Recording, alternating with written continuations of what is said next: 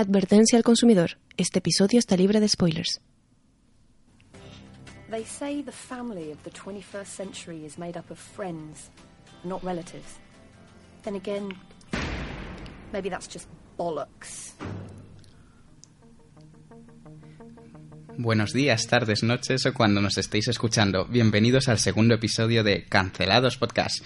Estoy aquí con Rigoberto. ¿Qué tal tu geek? Buenos días, buenas tardes, ¿qué tal todos? Noches, mañanas o depende del futuro de que vengáis. Bueno, estamos aquí en el segundo episodio del mes de abril. Se subirá en abril. De nuevo, el otro episodio dijimos que era de febrero, pero se subió en marzo. Quizás viaje en el tiempo a través de iTunes o no sé qué pasa. Pero bueno, en este episodio hablaremos de la serie Space, la relacionaremos con series como The Big Bang o Community y bueno, tendremos una, un pequeño debate sobre las series referenciales, ese tipo de cosas. Y no sé si Roberto quiere decir algo. Que va a haber mucha cultura pop. Y, y aunque no conozcáis la serie o busquéis en internet y veis algo muy raro, quedaos, porque creo que va a ser muy interesante. Sí. Bueno, antes de empezar, los agradecimientos por la acogida, por esas escuchas Ah, en sí. Evox, en iTunes, esos comentarios en Twitter. Los fans haciendo colas en la FNAC para que firmemos sus libros. Sí, y esto, True Story, Jesucristo nos ha comentado en el blog. Lo podéis ir a mirar. Pero bueno, desde aquí te decimos, Jesucristo, que si nos traes alguna serie de Indochina, nosotros solo por ti, por nuestra fe, hablaremos de ella. Bueno, comenzamos con el episodio de Spaced.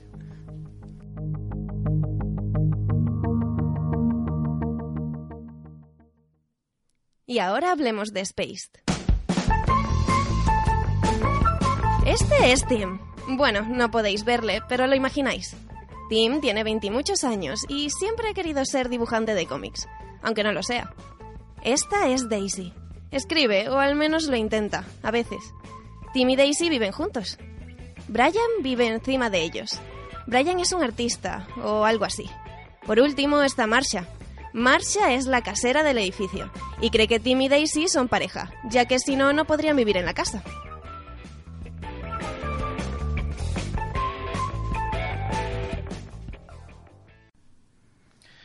Bueno, como ya llevamos tan. Estamos acostumbrados en estos últimos programas, bueno, lo único que hemos hecho, en esta primera parte del programa vamos a relacionar la serie de la que, bueno, os hemos explicado brevemente eh, de lo que va la serie, aunque ah, seguramente aún no lo comprendáis del todo, pero para que os hagáis una imagen de lo que es, la relacionamos con algunas series que podéis conocer. Entonces, Spaced, ¿a qué serie te recuerda, Sam? ¿O con qué la puedes comparar? Bueno, pues yo la voy a comparar con una serie que actualmente no como Spaced sigue en emisión, que es The Big Bang Theory. Em, no lo hemos dicho, pero Spaced es una serie británica. Sabemos que dijimos que solo íbamos a tratar series norteamericanas, pero aquí estamos para comernos nuestras palabras, nuestra boca y nuestra cara en el segundo capítulo.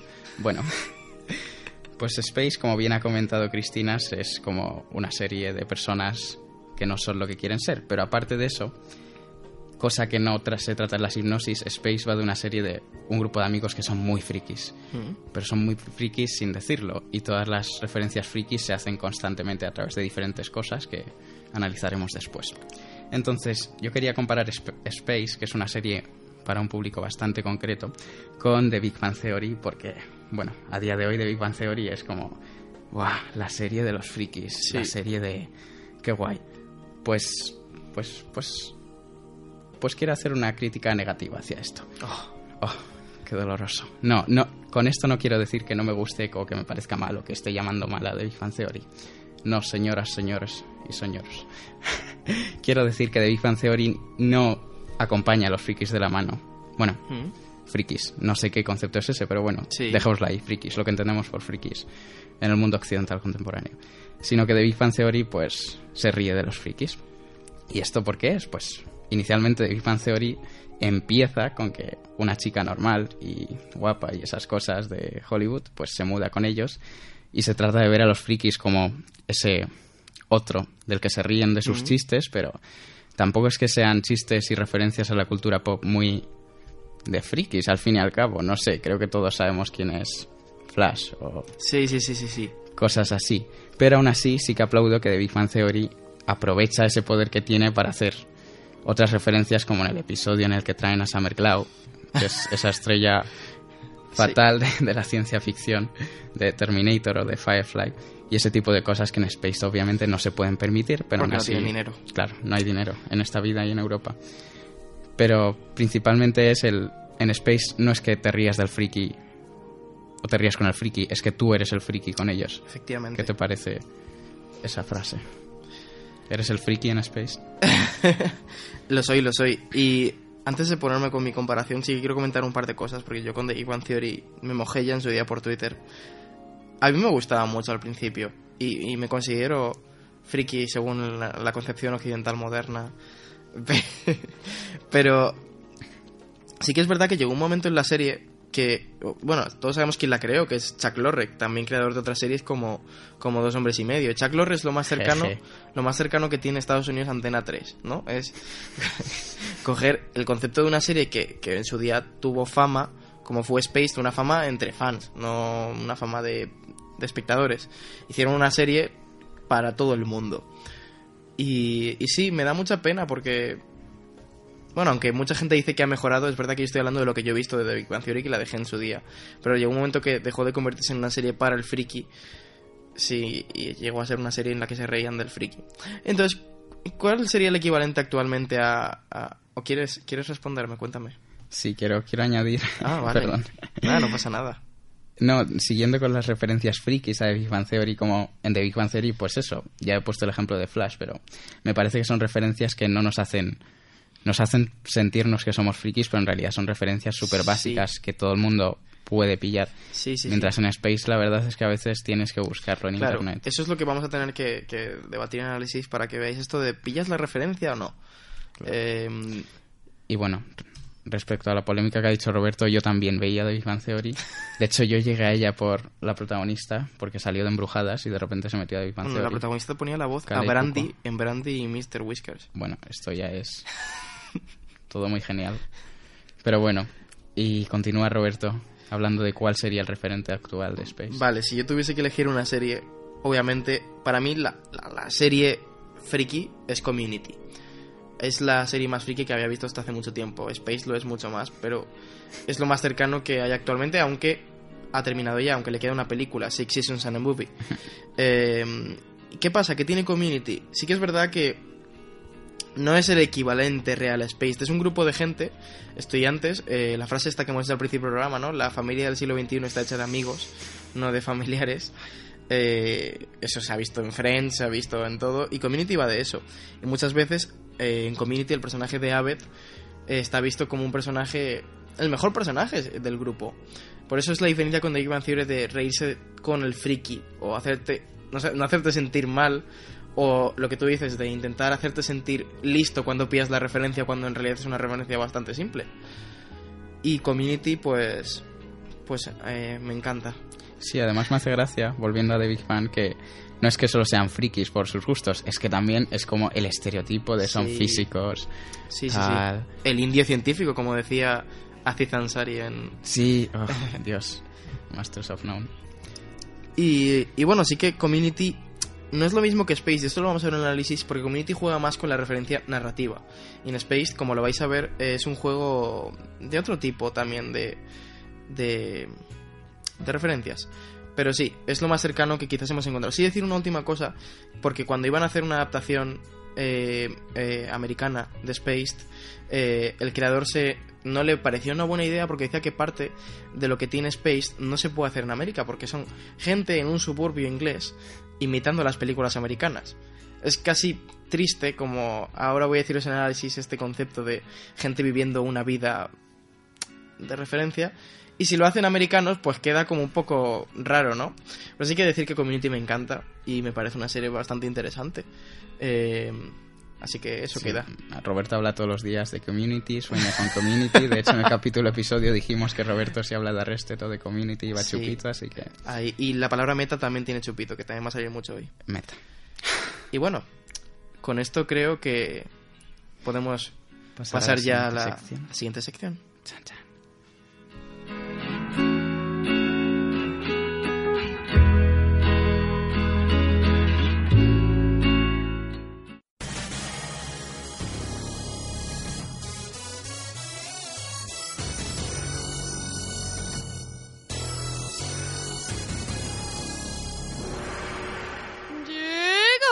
Momento del debate. A este lado del ring tenemos a Tu Geek. Al otro lado tenemos a Sam.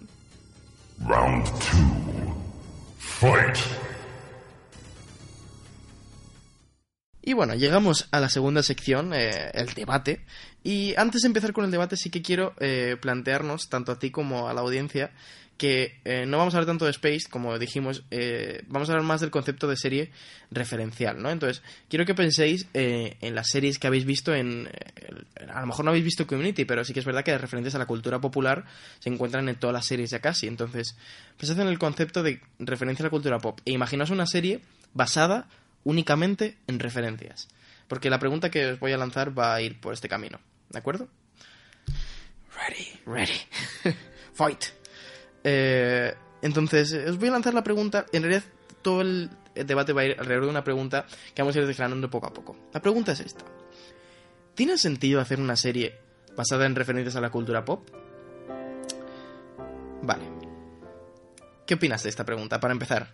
Para empezar, así, Sí, de repente. Pues creo que es una serie difícilmente sobrevivible en cadena. Todo depende de a qué grado de referencia la metas. Aunque sí es verdad que, como has dicho, no. No, No, digas iba a hacer That's What She Said. Roberto, que te conozco. bueno, continúo. Sí. Pero sí es verdad que actualmente está más que aceptado y básicamente todas las series y casi todas las obras audiovisuales Sí, tienen ese tipo de referencias, a menos que se sitúen en un mundo utópico o cosas así, creo que siempre existen. Claro, esto que señalas del nivel de referencia, o sea, una de las partes de que te podemos desgranar esta pregunta es que ya de por sí una serie basada en referencias a la cultura pop nace como con una audiencia que se dice de nicho, ¿no? Es decir, con un- una audiencia muy pequeña que son los frikis que van a pillar esas referencias porque en general suelen ser referencias frikis, a menos que hagas como Big Bang Theory que lo que hace es hacer al espectador que se crea listo. Pero por lo general te va a ver poca gente. Y claro, la televisión es una industria. Entonces luego están los frikis como tú y como yo que pensamos que eso debería dar igual, pero luego hay gente que piensa que no, que qué sentido tiene una serie que la ven cuatro gatos que la ven y la ven mucho y hablan de ella mucho, pero a veces son cuatro gatos. Claro, para poner en contexto, no hablamos de referencia de que en la serie estén diciendo explícitamente una referencia, no, es que la primera temporada de Space no pasa nada, simplemente es una sucesión de Sí. referencias en cada diálogo y en cada cosa que ocurre, que ya hablaremos luego, Sí, pero sí, es ese nivel de referencia de como si tuvieras un texto y todo estuviera lleno de citas y hubiera más parte donde te pone uno, dos, tres y te pusieran todas las series, libros y películas que son las citas más que el texto en sí. Claro. Y ah, sí, lo de cómo funciona... una- Tengo aquí una pregunta, pero no me voy a guardar para análisis. ¿Cómo funciona una referencia? Pero bueno, sí que vamos a meternos... No me iba a meter en esto, pero te lo voy a preguntar. Uh. ¿Qué opinas, lo he dicho, qué opinas de eso, de una serie que a lo mejor la ve muy poca gente? ¿Crees que tiene sentido? Sí, claro. Bueno, O sea- desar- desarrolla esa opinión. Bueno, o sea, creo que tú y yo precisamente Sí. estamos en un punto en el que nos parece la televisión. Miramos a la televisión desde otro punto de vista que no es el consiga más audiencia Sí. que puedas. Entonces, si puedes explotar, por así decirlo, esa serie y la gente que lo ve a un nivel que ninguna serie puede hacerles sentir. Claro, es que eh, los que me seguís por Twitter, o sea, mi relación con las series viene de Perdidos, ¿no? De cuando yo vi Perdidos y, y descubrir la relación que puede tener, lo, lo hablamos en el anterior capítulo, si no me equivoco, de Cancelados. La relación que tiene alguien con los personajes de una serie es una relación muy particular y muy bonita, ¿no? Y este tipo de series en concreto genera mucha relación entre los personajes y entre y, y entre nosotros. Y lo que yo pienso respecto a esto es que es verdad que en la actualidad, sobre todo ahora, porque antes se puede argumentar desde un punto de vista industrial que es verdad que los recursos son escasos, entonces ya que tienes tres canales, intenta hacer un canal, puedes argumentar un programa para la mayoría de la gente. Bueno, pero ahora que tenemos internet, no me puedes argumentar que una serie la ve poca gente. Claro. Y para mí un mundo ideal es en el que se hacen programas para todo el mundo y que aunque sea un 1% ese 1% ve su serie. Aunque no es tan poca gente la de las que ven las series. Esto tiene que ver con más cosas como la, la manera en la que se miden audiencias, pero bueno, eso no es Sí. interesante. Claro, pero es curioso, mira, si hablamos de este tipo de cosas actuales, de crear series que solo un grupo la va a disfrutar y sobre Mm. todo lo de cómo sabes que un grupo la va a disfrutar. Por ejemplo, si hablamos de si Netflix creara una serie así, Netflix no da sus datos, entonces nunca sabes cuánta Sí, gente sí, puede sí, sí. verlo de Netflix Claro. o no, a menos que se filtren por los espías soviéticos o algo así, ¿sabes? Pero Y claro, y tú te preocupas porque una cosa que a mí me gusta mucho mirar las audiencias, no te voy a mentir, pero es verdad que te pierdes un poco y, te, y te- incluso te influencia, ¿no? Esta serie no la voy a ver porque la van a cancelar. Y eso es horrible. sí, la han pasado los viernes. Vaya, una serie de Joss Whedon. Y bueno, esta era una de las partes que quería desgranar. La otra es otra pregunta muy diferente que tiene que ver con eh, la manera en la que la televisión está concebida, sobre todo desde el punto de vista como algo cultural a estudiar, ¿sabes? Es decir, si tú ves una serie que tampoco... No, perdón, por otro lado va la pregunta. Si tú ves una serie basada en referencias a cosas actuales, véase... eh, imagínate que en ese año... eh, es que iba a poner un ejemplo. Bueno, es que... ¿Eh? Ponlo.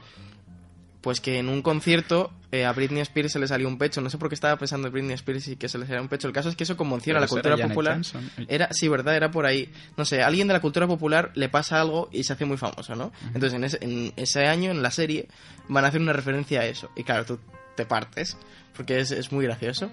Pero claro, dentro de 20 años, ah, 20 años no, porque aún es- estaremos vivos, pero imagínate que dentro de 100 años... ¿O no? ¿O no? El apocalipsis. Estaremos cancelados. eh, brand, en plan TM. el caso es que dentro de unos años, eh, imagínate que si alguien se, se interesa por estudiar la televisión de, este, de esta última década y la anterior. Va a ser difícil estudiarla. Pero imaginad, justo ahora que has hecho la no referencia a Britney Spears porque era otra persona, pero bueno, un ejemplo así. Imaginad que los capítulos de Glee especiales no fuesen de esas personas tan famosas y fueran de un grupo, un grupo indochino, Te queremos Jesucristo, que nadie conoce. ¿Tendrían la misma relevancia e importancia? Claro, claro, claro. Eso, eso también es muy, muy interesante. Y, no sé, a mí esto me da muchas vueltas a la cabeza porque es, es eso. Primero hay que preguntarse, ¿la televisión es un objeto de estudio? Nosotros decimos, sí. Pero Claro, pero también es al valor al que le damos a ese objeto que referenciamos es el valor por el que también va a transcurrir en el tiempo, por así decirlo. Sí, sí, eso, eso de hecho se llama hipertextualidad, creo, ¿no? En plan, eh, eh, transforma... O sea, la referencia va a transformar a eso de lo que estás hablando. ¿Es eso lo que estás diciendo? Sí, Vale, vale. O sea, por ejemplo, no sé en cuántas series se han hecho referencias al final de Los Soprano, pero Claro. es incontable. Y creo que mucha gente que no ha visto Los Soprano sabe cuáles son Sí. los, finu- los segundos finales. O referencias a, yo que sé, al final de Casablanca, o cosas Ah, así. Ah, qué interés. O sea, O a esto, psicosis en sí. El- esto no se me había pasado por la cabeza. O sea, estás diciendo que precisamente el hecho de que se referencie tanto a algo. Hace que sea eterno. Bueno, Ah, eterno. Timeless. claro, lo, lo convierte. lo convierte en algo ya eterno en el tiempo. Hago un inciso porque Roberto ha dicho esto no se me había pasado por la cabeza. Y en la cabeza tiene un plástico. que parece que se está cubriendo de los alienígenas. Para que, para que lo digan el micro, le voy a poner. Bueno, eh, Ahora es cuando la gente baja el volumen en plan, ¡ay! es que son cascos nuevos, ¿vale? Son cascos, ¿no? En plan, nos los ha pagado nuestra productora. Sí. Eh, y ahora un mensaje de nuestros patrocinadores. Perdón. Bueno, Bueno, después de este inciso continuamos. eh, Claro, entonces eso, iba porque a lo mejor si no se hicieran tantas referencias a el mayor éxito de Britney Spears, pues no tendría tanto... sí, sí, sí. O cada vez que se ve Girl Power ya es inevitablemente Spice Girls, pero a lo mejor si no se hubiera ligado tanto el concepto, pues hubiera pasado Claro, al olvido, ¿no? desde luego. eh, y no sé por dónde iba a ir, tenía una idea muy interesante. Eh, Roberto. perdón. Eh, el hecho está en que Space, por ejemplo, esto, ya sé por dónde iba, eh, en concreto, ahora lo vamos a ver, no es una serie que utilice referencias que se puedan mantener en el tiempo. Sí que hay algunas que sí, que claramente, por ejemplo, si ves un vaso vibrar, todo el mundo sabe que es Jurassic Park y eso ya ha quedado en el inconsciente colectivo. Pero hay algunas que tampoco es necesario conocerlas. Esto sí que es verdad, porque eh, aquí está la pregunta de si a lo mejor para, para disfrutar la serie, y esto lo vamos a dejar para análisis, o se puede comentar ahora, necesitas pillar la referencia. La primera temporada de Space solo hay referencias. Sí, sí, sí, La sí. segunda temporada yo creo que se puede ver fácilmente. Claro, porque claro. todas las referencias ya son todo el conflicto y desarrollo del episodio, pero la primera no sé yo hasta qué punto se podría disfrutar la serie. Ahí, ahí está el, intentar buscar el equilibrio, ¿verdad? ¿O no? O no, a lo mejor quieres hacer una serie solo de referencias. Y, y realmente estas eran las dos preguntas que más quería desgranar. Pero tenías otra sorpresa, traías un huevo de Pascua. Pero me la he guardado para el análisis. Ah, para el análisis, vale. sí. Esto es como lo típico de hay un extra en el DVD, pero no te decimos dónde y te metes todos los DVDs y luego está en sonido em, para sordos y le das y ahí aparece el extra. Muchos minutos de Bueno. mi vida perdidos. Sí que decir que mm, esto es interesante, que no es lo mismo hacer una serie friki hace 10 años que hacer una serie friki ahora. Porque el friki está de moda. Y no sé si quieres guardar esta idea para análisis porque me has echado una mirada.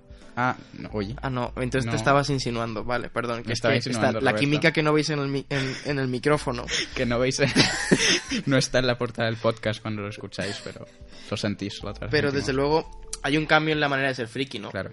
Space es de 1999. Sí. Ojo al dato. Ojo al dato. Dato al ojo. Y, y no sé, yo creo que... Pensad Claro, en es que vamos a seguir por la figura del friki. You Go Girl. Ah, ahora he confundido yo tu mirada con... ¿Cómo lo hagas vale, pues... Pues sí, pensad en el friki en 1999. A ver, el friki.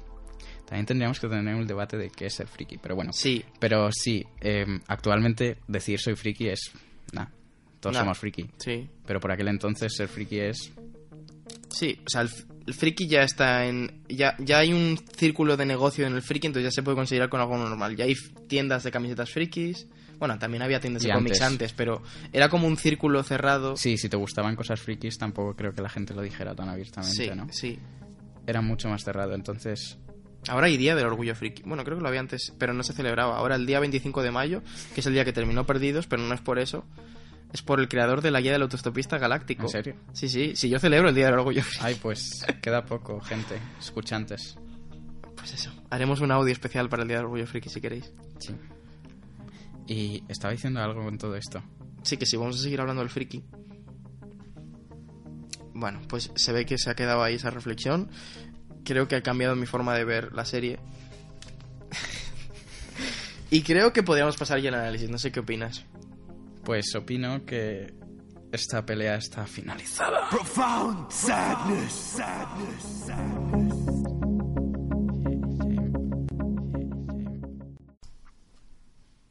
Bueno, pues pasamos a la parte donde nos metemos en materia con la serie, que es el análisis de Space. Vamos a hablar primero un poco de el contexto, porque no hemos hablado tampoco mucho de cómo se movía por aquel entonces la comedia, tanto británica como estadounidense, y después ya pasaremos a hablar de Space, de su creador, y de qué pasa con la vida, el mundo y la muerte. Así que, Roberto, puedes comenzar. Bueno, eh, sí que vamos a hacer un pequeño contexto. eh, que no tiene ningún tipo de autoridad, no soy ningún tipo de autoridad en las series, pero sí que me gusta, como sabéis, me gusta mucho la comedia y he visto un poco de lo que se hizo allí en, en Inglaterra por aquel entonces. Y a la vez está muy bien hablar de qué se estaba haciendo en Estados Unidos para ver cuál es el estándar de sitcom que había y qué sitcom es Spaced, si es que podemos llamarlo sitcom. Eh, pista, sí, se puede llamar sitcom, pero va por otro lado. Entonces, ¿qué se estaba haciendo? Spaced se estrenó en 1999. ¿Qué había en el aire por entonces? En el aire. Por un lado, Oxígeno. eh, está una serie que para muchos es un clásico, a mí, a mí me parece súper interesante, que es The Office, la británica, de Ricky Gervais. De hecho, Ricky Gervais sale como invitado eh, en Space, en un capítulo, y fue cuando dio el boom, que creo que no es exactamente... Me tenía que haber preparado los hechos, lo siento por la- las fechas, pero si no es un año después, es un año... Es decir, que pilláis el concepto de que Inglaterra se estaba lanzando a hacer unas comedias diferentes, desde luego. Eh, también podemos encontrar eh, las series de Graham Lineham, que es un hombre que hizo The IT Crowd, que la tenéis ahora mismo disponible en Netflix. eh, y no estamos patrocinados por Netflix Aún. aún, si todo va bien. Y, y también una, una de este mismo creador que es Black Books, que es mucho más, más menos conocida, pero también muy interesante. Entonces todo esto contrasta con, no olvidemos que en 1999 ya se estaba haciendo todavía, estaba Friends en el aire. Todos sabemos lo que Friends ha significado para la televisión, ¿no? Y para muchos de vosotros, supongo. Eh, Sí, o sea, todos, todos vivimos situaciones constantemente y decimos eso, como en el capítulo en el que Joey llevaba un pavo en la cabeza.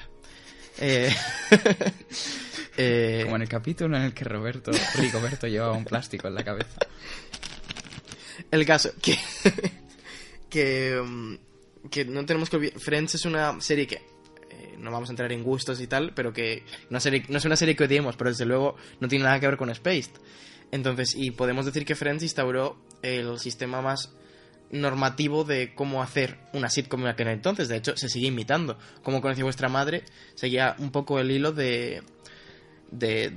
pues eso, amigos. Que, de nuevo, sí decir que Space sí que se parece un poco a Friends en el sentido de esta frase que hemos puesto de nuevo al principio del programa.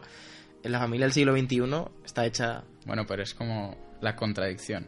Sí, es que ahí está el tema. Pero aún así, sí que viendo el arco que sigue Spaced, esto no lo vamos a spoilear, se nos olvida decir al principio del programa que no hay spoilers. Bueno, lo- luego ponemos a Cristina diciéndolo. Sí. Eh, el caso, que... mm, se me ha ido por donde iba, Sam. Eh, que Space tiene mucho de Sí, Friends. Space... Bueno. No digo que tenga mucha diferencia, he dicho que desde luego sí que creo que parte por el camino de, de las amistades. Pero desde luego sí que le da una vuelta. Y lo hemos puesto en- también en la intro, sale lo de vuelta, just bollocks. Eh, y entonces, eh, Spaced se va muy de ahí. Que, ¿Cómo es Friends? Es una serie multicámara. Es decir, son varias cámaras en un estudio de televisión con una audiencia real. Creo que luego al final no tenían tanta audiencia real, pero viene del sistema que venía ya instaurado de, de las comedias tradicionales. Y Spaced, eh, ahora veréis cuando la describamos, pero por ejemplo utiliza una cámara, utiliza un estudio muy eh, cinematográfico, en el sentido de que parodia géneros del cine, no tanto de que quede con calidad de cine. Y significa un cambio radical. Y esto es muy importante porque en, en televisión no se suele ver esto. En televisión el sistema y el estilo suele estar muy instaurado. Claro. Mientras Friends yo creo que sigue más esa línea de Cheers o Sí, sí, sí. y tal. Space va... corta mucho con... Sí, con sí. El, el Atlántico y se va por todo ese tipo de series que has comentado británicas, ¿no? Mm. Desde luego sí que decir que la referencia a la cultura pop no la inventa Space, ni mucho menos. Las referencias a la cultura pop vienen con la posmodernidad y toda esta teoría de la que no vamos a hablar ahora, pero podemos hablar de los Monty Python, que son comedia británica maravillosa que ya tenía referencia a la cultura pop. Eh, así que todo este legado, quizás. Espero que os haya servido interesante este contexto antes de empezar a hablar del análisis. Ahora, vamos con la pregunta. Esperad, nos dejamos un punto muy importante en el contexto. En el 1999 también empezó Siete Vidas. Claro, sí, sí, sí, porque... Siete Vidas tiene una importancia en Space Sí, incalculable. no, pero poca broma, ¿eh? O sea, es verdad que si no, no, vidas- respect, respect, O sea, Que es verdad que también cogen encanto. lo de, lo de los amigos. sí, sí, por supuesto, claro. Desde aquí saludamos al frutero. Bueno, eh, continuamos con Spaced. ¿Qué es Spaced? Hemos dicho el año, hemos dicho que es británica, pero ¿qué más? ¿Quién es el creador? Quizás muchos de ¿Qué, vosotros qué sabemos del creador? no conozcáis Spaced, pero creo que todos conocemos una cosa que ahora todos vais a hacer. Ah, pues el creador es Edward Wright, ¿Mm? director That's de right. Scott Pilgrim contra el mundo. Ay, Ah, pues sí, Scott Pilgrim es muy guay. Bueno, y los cómics y todo, pero... De hecho, si os gusta, quedaos que al final vamos a hablar de las pelis. Ajá. Así que bueno, esta serie es dirigida por él, Sí. pero no escrita por él. Está escrita por los dos protagonistas, que son Simon Pegg y Jessica Stevenson. Stevenson. Simon Pegg sale en un montón de pelis frikis ahora. En Sí. Star Trek sale, por hecho, por ejemplo. Ayer vi esta del cazador y no sé qué, esta de lo de Charlize Theron y esas cosas. sale. Y el enano, yo creo que es el amigo de Simon Pegg en la Ah, serie. Nick Frost se llama. Sí, sí. Mm, Qué fuerte. Pero bueno, gana dinero. Sí, hace estas cosas. Bueno, el caso, que esa gente hace cosas. Pero aún así es curioso ver ese triángulo entre escritores y guionistas que a la vez son los actores. Sí. Que, vamos, yo al menos en las series en las que he visto todo eso siempre acaba saliendo una maravilla. Sí, desde luego Spaced, si ves los extras de, las, de la serie, se ve que son tres amigos que se han montado una serie juntos. Sí. Eh, y se complementan muy bien. Se ve que los tres son unos frikis, a más no poder. De nuevo hay que definir lo que es ser friki, pero ellos lo eran. Y entonces, Spaced. Te- Argumento. Argumento, bueno, son tres amigos, bueno, do- de- perdón, dos amigos, dos amigos, perdón, los tres amigos son los creadores. Dos amigos, eh, un chico que se llama Tim que rompe con su novia y Jessica Stevenson, eh, Tim es un Daisy. Tim es un dibujante de cómics y Daisy es una escritora. Bueno, Tim dibuja cómics, pero trabaja en una tienda. Sí, no sí. trabaja como dibujante de cómics. Sí. Y Daisy eh, Bueno, quiere ser escritora, pero tampoco escribe. sí, exacto. Em, esto es importante. Quedas con ello porque. mm, Bueno, de hecho, tenemos que hablar de ello ahora. No va a la documental. A- ahora después va. Sí. Pero bueno, ¿y qué pasa? Bueno, estos dos amigos no son ni amigos. Se conocen Sí. en una cafetería. Se conocen en una cafetería, en una cafetería y deciden irse a vivir juntos a una casa. Sí, esa es la presentación de la serie. Y en esa casa tienen una vecina, eh, un- un- eh, que es la propietaria de la casa, que es Marsha, que es muy maja y muy graciosa. Lleva Sí. siempre un cigarrillo pegado a la boca que no sabemos cómo no se le cae mientras Sí, actúa. o sea, yo admiro a esa actriz por actuar toda la serie con un cigarrillo en la boca y que se la entienda. Sí. Y Y, luego- Marsha es la casera del Sí. edificio. Y la condición por la que compraron el piso es que tenían que ser una pareja profesional. Bueno, no pareja en plan de trabajadores. Sí. Entonces, pues los dos tienen que hacer pasar porque lo que tienen es una relación ante Marsha. Sí, pero ellos no son pareja. No. De hecho, creo que intenta un poco la serie parodiar el, el One Day, Will Day. Sí, la falsa tensión sexual entre esos dos amigos y me Sí. encanta que no la haya al final. De hecho, hay- me encanta la escena de cuando tienen que fingir que son pareja. eh, hay una escena en la que, claro, fingen que, que están teniendo sexo. Y está el otro jugando los videojuegos y la otra saltando en el sofá mientras uno hace ¡ah! y la otra ¡ah! Y, y para hacer fingir que, que están teniendo sexo. Y es muy gracioso. Sí. ¿Y ¿Quién más vive en ese edificio? Y vive eh, un vecino artista llamado Brian que me encanta. Porque ¿Qué pintas? odio, furia, ira. Sí. El caso es que es este. Me encanta porque a la vez es un estereotipo y a la vez no. Es algo muy raro. Eh, pero es un artista que desde luego aporta a la serie cosas muy guays. Porque se mete en temas, en plan, recuerdo que se mete en temas de arte de vanguardia, incluso hay un, un capítulo en el que se van a una exposición. Y, y desde luego va por una parte de la cultura pop que no es la friki per se, que es muy interesante. El cuadro que hace en uno de los últimos capítulos, bueno, el último, Sí. es como muy Picasso, ¿no? Es- Sí, es sí, sí, totalmente. sí, sí. Pero bueno, sí, es como un artista que no es nada el típico artista Mm. de televisión. Es como vivo desolado. Sí. mm, Y hace y cosas, para él. Asquerosas. Asquerosas, sí. Pinta con su pene. En un Sí, cam- con los latigazos. Pero no se ve. no se o ve. sí, sí, si queréis ver la serie por ello, verlo, pero no se ve. Lo sentimos. No. Y bueno, eh, todo, todas las tramas, realmente no hay una trama en la primera temporada que seguir.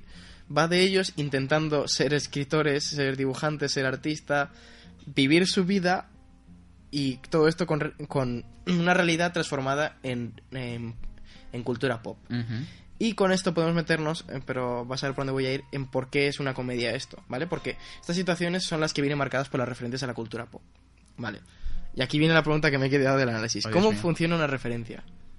¿Cómo Eh, funciona una referencia? Claro, es decir, eh, comi digo Community, oh, chupito. Spaced eh, es una serie muy muy postmoderna, no vamos a decir lo de la postmodernidad, lo he dicho, pero es decir, funciona con mecanismos eh, que, o sea, el, director a la hora de dirigir utiliza muchas referencias a, a películas que ha visto, muchas veces de serie B. Es decir, una de las películas que le hizo querer ser director fue eh, Evil Dead 2, que es una serie que ya de por sí parodia las películas de serie B. Es decir, es una metaparodia en sí misma. Y entonces muchas veces coge el propio cine del terror para hacer comedia, lo cual es muy interesante. Entonces, esto funciona pues eso, a través de mecanismos como la intertextualidad, es decir, coger textos de, de, de otras, de cómics y, y la propia meta referencia. Recuerdo en el primer capítulo, os voy a hacer un, un spoiler sobre el primer capítulo. Que no es un spoiler, es decir, es un chiste. Que recuerdo que están en su casa, eh, además siempre te lo digo, esta broma, y dicen, ay, tú de pequeño, eh, cuando jugabas a Scooby-Doo, ¿quién querías ser? Y dice, yo quería ser... ¿Cómo se llama la de las gafas? Ay, se me ha olvidado. Bueno, el otro es Shaggy. Y el de las Ay, gafas, eh, ay. la de las gafas, bueno, mientras lo busca Sam, yo Me os lo un explico. ataque. El caso es que. Dios. Qué imbécil. O no, estamos perdiendo nuestra infancia. ¿Lo sabéis vosotros? Estamos mirando detrás de cabina a ver si los. Ah, Betty nos dicen desde cabina. ¿Betty? Bueno, sea como sea, dicen, ¿tú quién querías ser de, de joven? Y dice, ah, pues yo jugaba que era.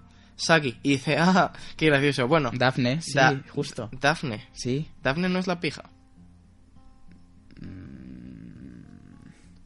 Esa no es Vilma. Sí, Vilma, Vilma, ese es el nombre. Bueno, Vilma. Yo jugaba a ser Vilma. Matadnos. Matadnos. Y justo se echa la cámara hacia atrás y dice, bueno, menos mal que no nos hemos convertido en eso. Y veis que efectivamente están disfrazados como Sagi y como Vilma y llevan toda la escena vestidos como ellos y no te habías dado cuenta. Es muy gracioso, sí. Claro. Escribidnos si sabéis el nombre de Vilma antes que nosotros. sí. El Y- caso, Ah, bueno. sí, ya para terminar con esta reflexión, es eh, cómo funciona la referencia y va por el sentido de esa escena en concreto te puede hacer gracia. Hombre, esa en concreto no. Es decir, yo iba por el camino de la referencia de se puede entender una serie sin, sin pillar la, la referencia. ¿Sabes lo que te quiero decir? Aunque creo que Sí. Si no sabes que eso es una referencia. Sí. Sí. Creo que hay... es que est- está buscando algo Roberto, No, no, no, tú- tú- tú sigue, Ah, tú vale, sigue. es que ha respirado muy fuertemente. Sé que lo habéis escuchado, yo también lo he escuchado. bueno, pues respecto a eso, yo creo que entra lo que em, el concepto del que hablamos del autor modelo y el lector modelo, Sí. que si habéis estudiado cosas de literatura o algo así, le habréis dado mucho, que básicamente es cuando una obra como el autor quiere que la descifres y cuál sería Sí. como el lector ideal a la hora de descifrarlo, que no es lo mismo que el lector real, empírico. Entonces creo que en Space se pone muy en juego la diferencia entre, vamos, tanto el creador que ya hemos dicho que en la primera temporada no hay trama, solo hay referencias básicamente. Entonces puede ver la serie como estoy viendo unas personas que pues están hablando y, y pasan cosas de vez en cuando que no tienen sentido o Buah, estoy viendo una serie que me está dando un montón de estímulos cada momento que me hacen que mis conexiones cerebrales me lleven de una referencia a otra y, y ahí creo que está también la gracia de estas referencias. Porque claro, las referencias en Space no son referencias de... Ay, pues mira, Roberto lleva una camiseta de Doctor Who, que la lleva ahora Sí, mismo, sí, en te este momento. Sino que son referencias de movimientos de cámara, de sonido, Sonido. de miradas. Sí, sí, o sea, sí. son de cosas que, como he dicho, es como no paran los estímulos. De hecho, esto que has dicho es que me parece súper interesante. Si te compras el DVD, tú tienes dos opciones. Puedes poner los subtítulos en inglés o unos subtítulos que se llaman Homage Ometer, el homenajeómetro, si lo tuviésemos que traducir. Eh, que literalmente cada tres segundos te aparece un subtítulo que te pone Film Reference y te pone de qué película viene. Eso Entonces, es como lo del texto cuando citas y está ahí Sí, uno. sí, sí, claro, pero esto nos indica que hay dos maneras de entender la serie, ¿no? Porque no olvidemos que es un subtítulo. La manera narrativa y luego la manera de, de entenderlo. Imagínate que te lo pones sin sonido y ves solo la referencia. Uf, Y, y puedes interpretar el capítulo de otra manera. sí. Y esto me parece súper guay. Sí, o sea, me imagino, o sea, ser tan consciente, ¿no? Porque es verdad que esta idea que hay ahora de todo está inventado, que inunda todo lo que se hace, ¿no? Sí. indica que tú eres consciente de que lo que escribes va a estar determinado por lo que tú has leído, por lo que tú has visto.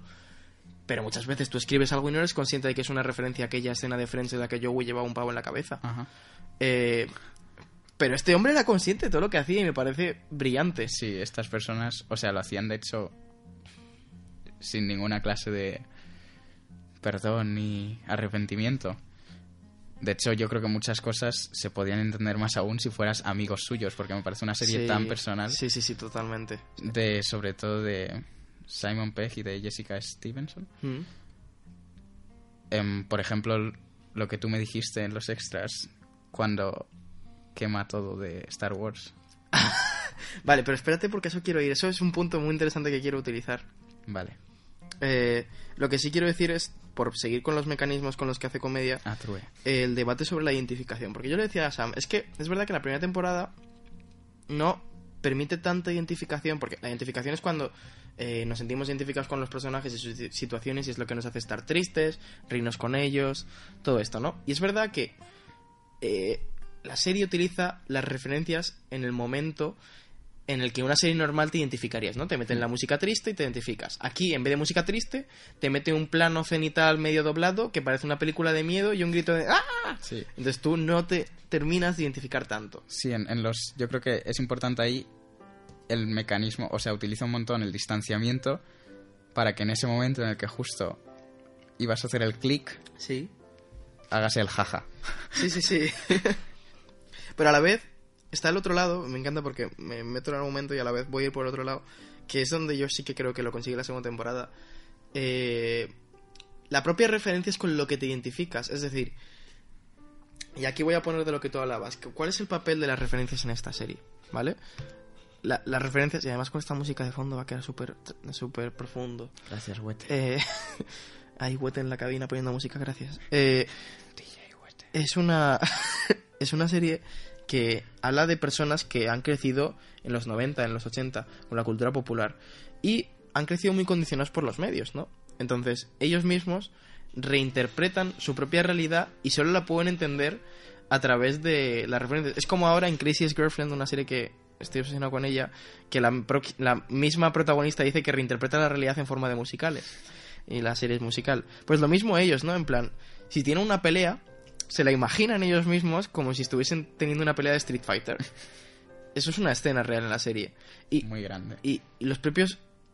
Y aquí nos metemos en personajes y arco argumental. Eh, sí que es verdad que muchas de las tramas de por sí en la segunda temporada van movidas por la propia referencia. O sea, una cosa que me encanta, y esto es de lo que hablaba Sam, en la segunda temporada Tim tiene un problema porque tiene que pasar página porque la nueva película de Star Wars, eh, La amenaza fantasma, le ha decepcionado tanto. Claro, que él vende cosas en una tienda de cómics, entonces vienen niños a pedirle figuritas de Jar Jar, Binks. Y él, claro, está, ¿cómo te puedes comprar Jar Jar Binks? ¿No ves que se han cargado la, la franquicia? Tú no supiste lo que fue en su día. Y, y me parece brillante, ¿no? Que, que incluso él... Esa trama de ese capítulo va de, de eso. Sí, además es inmediata respecto a... Sí, sí. A eh, los eso es lo que me parecía interesante, ¿no? Porque es verdad que en Community eh, tiene una trama, pero eso ya fue en 2011, ¿no? Una trama haciendo referencia a cómo les decepcionó mucho Star Wars. Pero es que este hombre en 2001 se expresó, Simon Pegg, a través de su propia serie, su decepción por... Por eso que decías que era muy personal, ya entiendo por lo que te referías, sí. Que él mismo hizo un- una trama en referencia a lo, a Claro. lo mal que le sentó. Porque también lo de que era muy personal era cuando en la segunda temporada yo, fan loco de Buffy, veo que hay, creo que son cuatro referencias a Buffy. Ahí fue cuando te pregunté, oye, esta serie Sí. un parón intermedio, porque tampoco entendía por qué tan recientemente, y luego ya vi en qué año era la segunda temporada y todo tenía sentido. Hmm. Y claro, luego buscando ya vi que la serie favorita de Simon Pegg era Buffy. Por cierto, chupito porque Sam ha hablado de Buffy. Di. cállate, que trasladó a su serie favorita, que era Expediente X. Entonces, ya no es solo la referencia de Sí. están hablando de, de que Cordelia es una bitch y la relacionan con la amiga de Daisy. No, Sí. es que es que es la serie favorita del escritor, entonces ya tiene como otras em, lectura detrás. Sí, y desde luego, y siento que me estoy metiendo de sobremanera con Day One Theory, pero no lo hago aposta, pero sí que es verdad que cambia mucho la manera de ver una serie como Space en la que sabes realmente que el creador está obsesionado con Buffy a la referencia porque es lo que llama, por hacer sentir listo al espectador. Sí. Hay una clara, yo que sé, que se ve que está hecha con Es más muy honesta. Sí, es muy honesta, esa es la palabra, no sabía decirlo. Sí, sí. Y sí, además, volviendo al tema referencias, mecanismos, ¿Mm? el vídeo del que hablamos que está por internet, que te habla de... Mm. Ah, bueno, pero eso podemos hablar en, al final, en Network Right. Vale, sí. Vale, pues me callo la boca y seguimos hablando de las referencias. Que Eh. hemos dicho que en la segunda temporada, que era cuando hablábamos de cómo las personas podrían, las personas, en plan, no frikis podrían ver la serie, pues yo creo que la segunda temporada la puede ver quien sea, porque ya las referencias no es en una conversación, que simplemente todo el capítulo es una conversación y que hay muchas referencias, movimientos de cámara, tal. No, sino que en la segunda temporada cogen la referencia y la referencia es el desarrollo de todo el capítulo. En plan, el primero y la segunda es cuando están los investigadores. sí, investigadores del FBI que son en plan, pues típico personaje de negro que quiere borrarte la memoria y quitar. Son muy Men in Black. muy Men in Black, sí. Sí, pues por ejemplo que todos esos les persiguen o Sí. la pelea esa de gangsters. De La pelea de gangsters.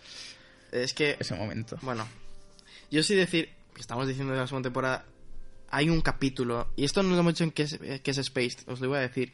Spaced es de los 2000 y retrata muy bien lo que es la cultura de los 2000. Lo que yo defino, a mí me gusta definirlo como estética de libro de inglés de bachillerato. Los que hemos estudiado en los 2000 sabemos Ah, lo que significa eso. No hay nada que mejor producto cultural que defina mejor nuestra estética de los 2000 que los libros de inglés.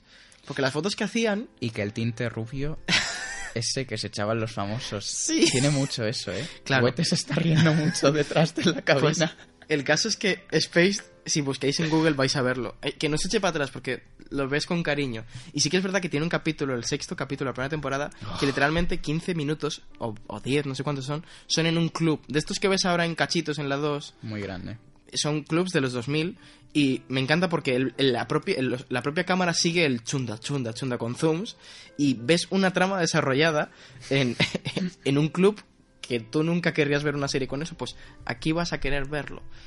Y lo mejor es el personaje que es como un cani de los 2000 que literalmente baila a cualquier ritmo que sea repetido durante más de tres veces. En plan, suena un teléfono y empieza así a bailar. No me estáis viendo bailar, pero estoy bailando dentro de la cabina de Está radio. bailando. Está bailando y se ha puesto las mechas rubias de Justin Timberlake. Y, y me parece súper interesante que una sitcom eh, haya hecho esto, ¿no? Y sí que me gustaría seguir la reflexión que os estaba diciendo de reinterpretar, reinterpretar la realidad, ¿no? Estos son personajes que su realidad está condicionada por lo que han visto de pequeños, por todo lo que han leído. Y no solo su realidad, sino sus expectativas. Y creo que de esto va la serie, ¿no? Eh, lo que hemos dicho de un escritor que quiere escribir, un, un- digo, una escritora que no escribe, un pintor que trabaja en una serie de cómics pero que quiere hacer cómics. Eh, y creo que se le puede dar una vuelta eh, casi profunda en el sentido de que es verdad que nos genera una expectativa, no sé si estás de acuerdo conmigo, el cine, la televisión, de la vida, que, que luego pues no, no, no, no se da. O, o sí, o sea, la serie no es tan depresiva, de hecho no te deprimes viéndola, pero desde luego que habla de, de la crisis de los, de los 20-30, ¿no? Sí, bueno, de la crisis de la vida. Sí, yo creo que eso que has dicho de cómo ellos reinterpretan la realidad a través de lo que han visto, creo que no es algo de ellos, creo que es algo de todos nosotros. Y si Sí. estáis escuchando esto, creo que sois lo friki suficiente como para saber que hacéis eso en cualquier momento o que hace un momento no lo he dicho y no se ha grabado, pero Roberto estaba cantando When You Look at Me. No, When, You, Look, Me in the Eyes de, los Jonas Jonas. Brothers. Para que veáis, ya os habéis perdido, lo siento mucho. Ahora están cantando también. La han Bueno, puesto en la cabina. y, y claro, esto de que dices de las expectativas que crea, me gusta que Space lo que hace es coger esas expectativas y te pone como tú las vives. O sea, es la escena de amigos que viven en un piso, pero amigos que no hacen nada y están tirados en casa. Y si salen no es el planazo, sino que acaba siendo que se aburren y está uno pedo, pero va y se vuelven a casa, o se queda esta tarde jugando a un videojuego, Sí, sí, o no sí. sé qué. Entonces, es, es como que te dice, tienes estas expectativas, pero yo te doy esta que es, disfruta Sí. de las fricadas Sí, sí, y, sé lo que quieras ser, aunque aquí se ríe mucho de eso porque nadie es nada en esta Ya, serie. e- esto es algo muy, muy de este tipo de series de referentes, que es que los personajes son lo que se llama personaje líquido, ¿no? No, no. Sí que es verdad que al final puedes describir a Daisy, ¿no? Es una persona que dice muchas veces. Se, se, es se- se autoengaña mucho. Sam le gusta mucho porque se, se, se identifica mucho. Por su autoengaño constante. y, y puedes describirles, pero es verdad que constantemente están cambiando lo que son, ¿no? Lo que os he dicho, en un momento son Saggy y Vilma de Scooby-Doo. Eh, y esto lo hacen mucho. Sí, hay una transmutación, sobre todo en la primera temporada, que acabas y en realidad nadie es nadie. Hmm. O sea, sabes que Marsha está todo el día deprimida bebiendo vino y fumando, pero, Pero no sabes mucho nada más. de ella. Sabes que Daisy se autoengaña diciendo que es escritora, pero en realidad no escribe nada. Y tampoco sabes mucho de ella y sus aspiraciones, ni de Hmm. ninguno. Y es la gracia. Y es la gracia en la presentación, igual que os ha dicho nuestra narradora. Este personaje es tal, bueno, pero no del todo. Este es tal, pero tampoco. sí, sí. Pues así, todos son como a medio camino entre ser nada y ser lo que quieren ser. Sí. Y, jo, es que me parece tan bonita esta reflexión. Por eso me gusta, me, me parece tan interesante que no estamos hablando de gustos, esta serie, porque es que es esto, que, que habla de algo que para mí me identifico mucho, el reinterpretar la realidad y sé que todos os vais a reinterpretar y es verdad que a veces crean, crean expectativas que esperemos se pueden alcanzar. Sí que es verdad que en la segunda temporada alguna expectativa se alcanza, y no sé, al final les coges mucho cariño y, y lo que tú has dicho me ha parecido bonito. A veces esta reinterpretación de realidad ya de por sí te puede hacer más feliz. Es decir, que cantemos When You Look Me in the Eyes cuando me has mirado, pues nos hace pasar un buen rato en esta breve existencia que es nuestro plano de existencia. Meaningless, sí. Meaningless. Y al mismo tiempo, esta interpretación del mundo de la que hablamos, Mm. todos sabemos que cuando vemos una peli o una serie, todo el peso al final reside en lo subjetivo. Mm. Pero en esta serie la subjetividad está en las referencias que hemos hablado, Sí. que son la subjetividad de los propios creadores. Entonces, no existe tanto ese factor de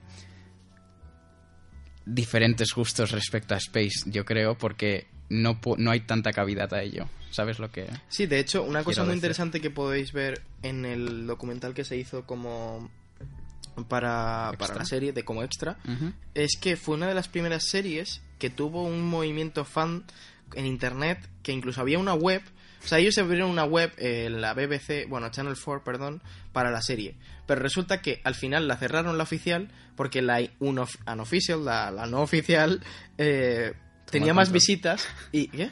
Tomó el control. Sí, tomó el control y fue como, vamos a dárselo a ellos. Y hacían convenciones y cosas así, que eso ya, ya existía con Star Trek y estas cosas. Pero es interesante que en, Brit- eh, en- en Inglaterra existiese eso. Y habla mucho de qué tipo de fan tiene esta serie. Como Sí. tú dices, eso es muy interesante, lo de la subjetividad. Y, y no sé. Y no creo, sabes. creo que con esto del arco argumental, ¿qui- ¿quieres aportar algo más o quieres que pasemos ya a las pelis? Mm, no, no. Eh, vedlo, opinad, comentádnoslo. Sí, podemos pasar ya a hablar de el creador, Edgar Wright, que en un capítulo de la primera temporada, al final del episodio, pone dirigido por Edward Right Here, Right Now. Sí, sí, sí. Para que veáis el nivel de riqueza de los propios creadores. Que esto lo íbamos a parodiar además en el podcast. Al final lo hemos hecho, nos íbamos a poner nombres graciosos. Pero esto era. a ponernos nombres en el graciosos. Y vamos a ponernoslos en plan parodiando eso, lo de Right Here, Ah, Right pues, Now. primera noticia. No sabes a Samto de qué viene. Ah, El caso, que. eh, sí, ahí se están riendo en cabina, ¿eh? o sea que. Y seguro que los, los que están escuchando también. Eh, el hecho, nadie nos escucha, Roberto. ya. que el caso. eh, eh, todo esto venía por el capítulo que os he dicho de que estaban bailando en un club. Pues eh, en un momento suena un remix del equipo A y en el equipo A se ponían ese tipo de, nombres. Entonces, buscaos un nombre del equipo A y poneoslo de Nick en Twitter. Y pone, enviádnoslo al- con el hashtag canceladostv. Sí. Dos. Y decirnos que habéis entendido antes el nombre de Scooby-Doo que nosotros. Sí, y por cierto, antes de empezar ya con la última parte, pedir perdón, no es Britney Spears, es Janet Jackson. Janet. Ja- Ja- Janet Jackson, ¿vale? Janet Jackson. La de la teta, sí. Se ha aclarado, pero por si acaso. Sí, lo siento por Britney Spears. Que bueno, tampoco está mal por enseñar un pecho, no vamos a hacer body shaming. No. Edgar Wright. Eh, es un director eh, muy, muy interesante que eh, después de esta serie se lanzó a hacer cine, ya sin Jessica Stevenson, pero sí que las escribía con Simon Pegg. Es triste porque su mirada, o sea, yo creo que ella ponía mucho. Sí. Eh, Sí, pero sí. bueno, tiene una trilogía que se llama la trilogía del corneto, de tres sabores, que parodia la trilogía de Kieslowski de tres colores. Porque él dijo, ah, bueno, pues si tiene tres colores Kieslowski, pues yo tengo tres sabores. Eh, y además lo del corneto es porque él tiene una broma que sale en las tres películas, que es que para curar la resaca, lo mejor es un corneto. es una idea que es, está, estoy seguro de que es una idea que, que creo que es de la universidad que tenía con Simon Pegg o algo así. Podéis probarla Sí, sí, sí, sí. y matadnos resultados. Sí. Estas tres películas las hace también con Simon Pegg, Sí, que es el otro protagonista de la serie, como hemos dicho. Y en todas está tanto él como... ¿Cómo se llamaba el otro actor? Nick Frost. Exacto. Y también hace cameos Jessica... Sí, sí, sí. Sale. O sea, lo que es Doctor Who para el drama que salen todos los actores británicos, lo es para la comedia. De hecho, la segunda, que es eh, Hot Fuzz, no sé cómo se llama en español, lo siento. Mm, eh, es muy coral. Arma Fatal. Arma Fatal. Es muy coral, entonces ahí sale todo el mundo. Pero viejos y, y nuevos. Es muy interesante. Y estas películas siguen un poco la rama de Spaced. En plan, referencias con la cámara, frikis. eh, y, y sigue este, este estudio de, de casi dirigir de lo ya dirigido, ¿no? Porque realmente no inventa nada, pero a través de lo ya hecho, él hace algo nuevo. Claro. que es esta idea. sí. Y además, las tres son como géneros muy diferentes, en plan Sí. acción, Zombies. terror... ¿Y cuál es la otra? Zombies, terror y la otra que es la de... La última que es que me parece maravillosa. Ah, bienvenidos al fin del mundo. Bienvenidos al fin del Esa mundo. Son un grupo de amigos que te crees que va a ir sobre resacón en Las Vegas y no, pero que tienen que hacer un recorrer varios pubs hasta llegar al último pub que se llama el fin del mundo. Y tienen que salir. Y lo que pasa es que a la vez es el fin del mundo. Entonces ahí está la broma. Eh, y me parece. Es que es curioso porque normalmente esto de las referencias a veces puede caer en una especie de barroquismo, podemos llamarlo, en el que la serie pierde. Segundo programa y Roberto ha vuelto a utilizar esa palabra. Vaya, Es que me gusta mucho, lo siento. Pero el hecho es que es verdad que a veces al hacer referencias, como que no tiene sentido la serie. Como podemos decir que a lo mejor es la, digo, la serie, la- lo que estás haciendo, como la primera temporada a lo mejor de Space, en algunos casos. Pero es verdad que Ed- Edgar y Simon Peck le- y Jessica Stevenson en Space le da una vuelta. Sí. Pero yo creo que las películas no residen nada en las referencias. De hecho, yo creo que se. O sea, está muy marcada la firma de Edgar Wright, que también Sí. estaba en Space. Pero como que evoluciona mucho en todas las técnicas Sí. de dirigir. Bueno, también Sí, se nota que tiene más dinero, porque Space lo puede haber grabado con las cámaras de nuestra Universidad de Platón.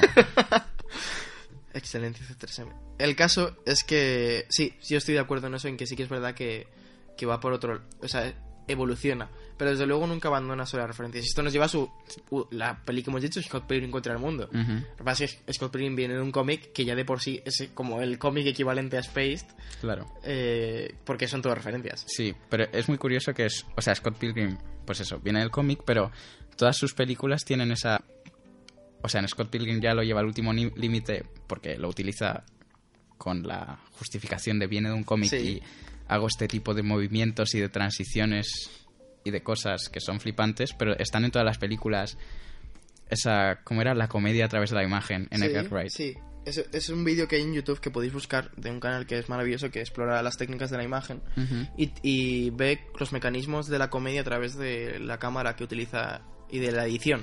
Sí, porque en toda esta trilogía yo creo que tampoco reside tanto en el guion y en el diálogo toda la comedia, sino más bien en, en el trato, Sí, sí, sí. en la dirección, básicamente. O sea, sí se nota el tono irónico de todas, muy Simon Pegg, ¿no? Sí, Pero creo que es clave, vamos, sin Edgar Wright se quedarían un poco vacías a la hora de dirigir. efectivamente. Y bueno, ya para terminar, quiero traer lo de continuar la serie. ¿Quieres que pasemos a ese punto? Continuar la serie. Con interrogaciones. Eh, Continuar algo que me pareció súper interesante de Edgar Wright es lo diferente que es a la mayoría de creadores en la televisión. Porque si leéis entrevistas o, o leéis lo que él opinaba de su propia serie y de lo que tendría que hacer con ella, lo que os he comentado antes de, por ejemplo, el remake americano, eh, que él se negaba.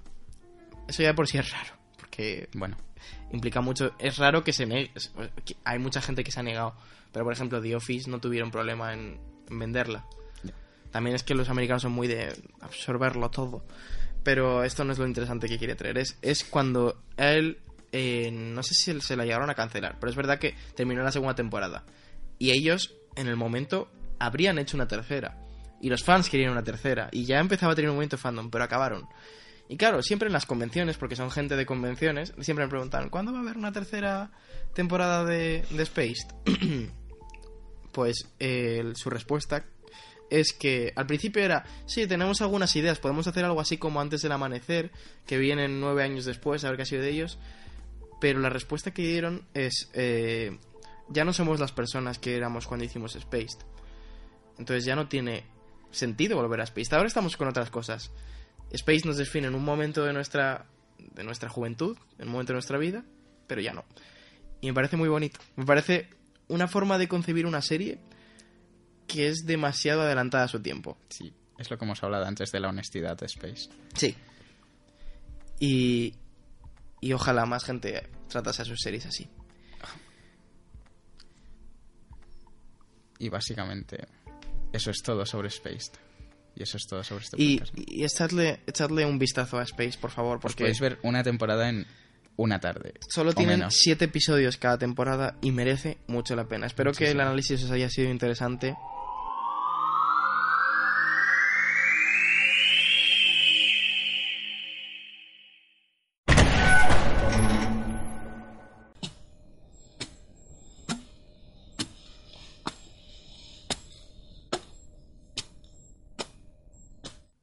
Chicos, que no os escucha ni Dios. Quedáis oficialmente cancelados.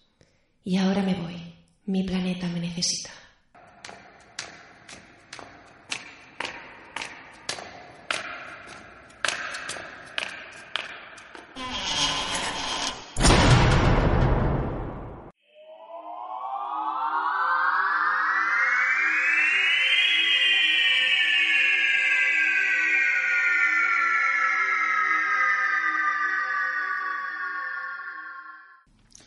Bueno, y un capítulo más nos han cancelado justo al acabar el análisis. Pero bueno, muchísimas gracias a todos, a todas, a todo el mundo por escucharnos. Eh, esperamos que os haya gustado, que tengáis ganas de ver esta serie o no, o que no la queráis ver y no queráis escucharnos nunca más. No sé. Eh, sentimos esta falta de clara planificación, pero bueno, iremos saliendo poco a poco y os prometemos series que Sí. os gustarán o no y esperemos que os hayamos amenizado el camino Y a la sobre uni todo- o el camino al trabajo. Sí, si tenéis algún comentario que hacer, estaremos encantados de leeros. De hecho, lo habéis hecho ya por Twitter y por el blog. Y vuestras reflexiones siempre son muy interesantes y, y queremos que debatáis con nosotros. Así que seguid enviándonos vuestros comentarios. Sí, y una semana más, si queréis que hablemos de alguna serie, decidlo. Igual que Jesucristo nos dijo que quería que tratásemos alguna de Indochina, pues nada, vosotros enviad y ya veremos qué podremos hacer. Pero bueno, muchas gracias. See you next time. Chao.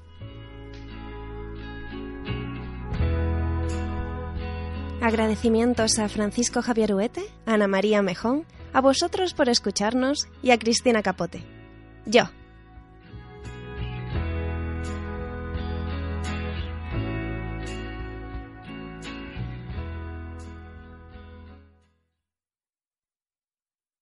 Y ahora hablemos de Spades. Miércoles, ¿no?